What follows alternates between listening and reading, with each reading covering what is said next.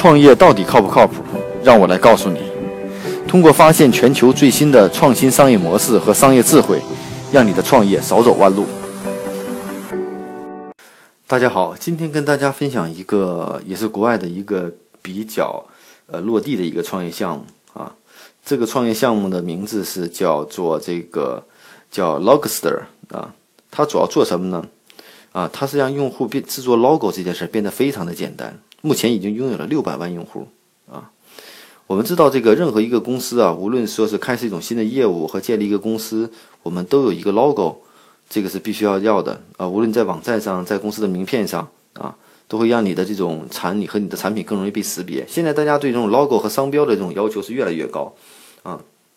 包括到淘宝上开店，你可能必须得有商标注册才可以。所以呢，现在 logo 已经成为一种每一个企业的这种刚需啊，而且对也能反映出企业产品的特质和公司的特质。所以说，对于公司的这种线上线下产品的营销推广都有非常重要的影响。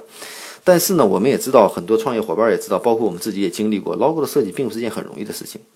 如果要设计一个好的 logo，找一个好的公司的话，其实费用是不低的，可能整套 VI 下来没有个五六万是出不来的。啊，如果找一个个人兼职，也花不少的钱啊。所以呢，找到一个特别靠谱的设计师又不是很容易啊，所以说这个东西啊设计起来觉得还是有一定难度的。那我们通常的设法呢，只是找一个个人的兼职的设计师，或找朋友，或者以很低的钱去解决这样的问题。这是大家很多这种初期企业都是这样的，不会在上面花了大量的资金的。嗯，这是面临的刚需。那这家公司呢？这家公司是来自于乌克兰的一家公司啊。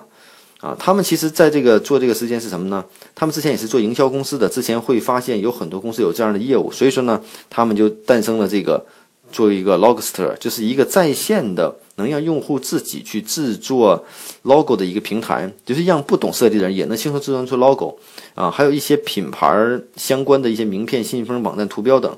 这在服务上呢就节省了用户与设计师之间沟通的一来一往。所以呢，它是一种在线的 logo 制作平台啊，logo 制作平台，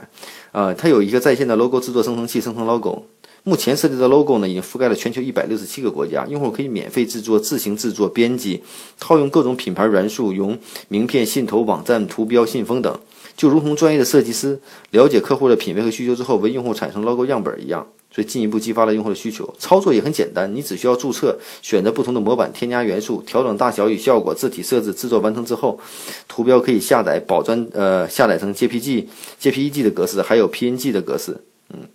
目前呢，其实上面最欢迎上产品呢是是一种叫品牌套餐的这种产品，其中包括了 logo、名片、信头、网站图标等，就一系列的东西。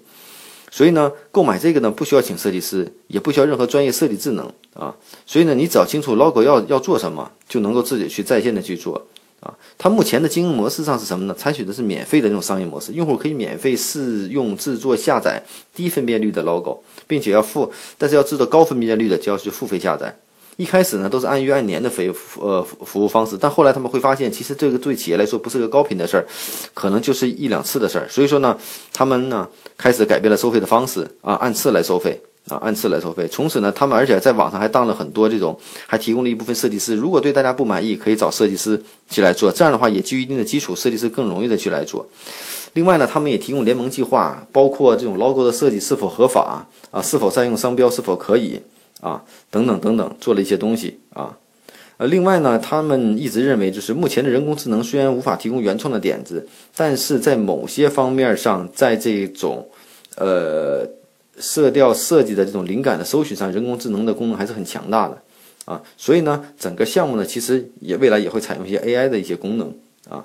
所以呢，这个对很多企业来说呢，特别是小的企业啊，我我们听过以后，我也忍不住的上去看了一下，觉得很很方便、很实际，也很简单啊，也很简单。啊，所以呢，会省大量的费用，而且上面大量的案例你可以去参考去做。我觉得至少对一个中小企业来说，初期不会投太多钱的去设计 logo 的人来说，是未尝不是一种好的方式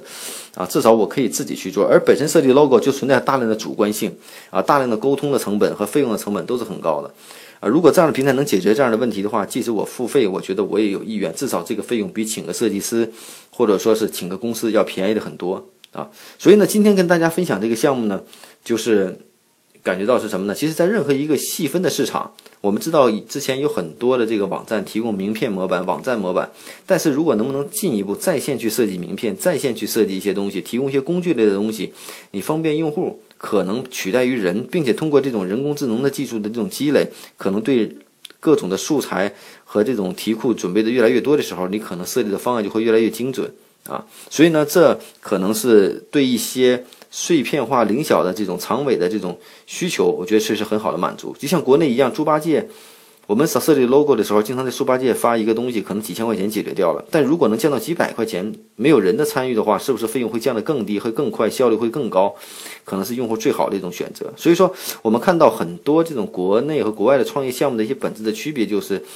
在国外，大家总是用工具的问题来解决人能干的事儿，让它标准化，然后呢，在标准化的同时又满足个性化的需求，所以这就是一种趋势啊啊！在国内呢，我们更多的是通过平台对接资源，然后呢，平台起到撮合、交易、担保的作用，最后还是通过人来完成。那中间呢，对用户来说，成本其实并没有特别降低，更多的是能够找到信息。所以说，我们只是在解决找到信息的这个层面上，并没有真正解决工具的层面上。就像在国外的超市里头，我们看到过，国外有很多这种美国的超市都有自助的，就是自助的这种叫自检的这种啊，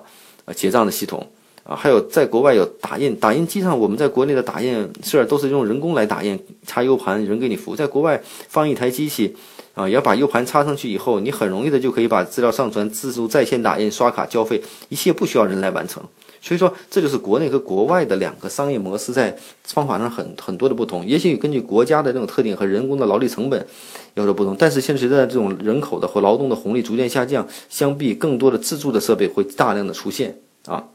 所以呢，希望今天这个案例的分析呢，对大家最大的帮助就是有这种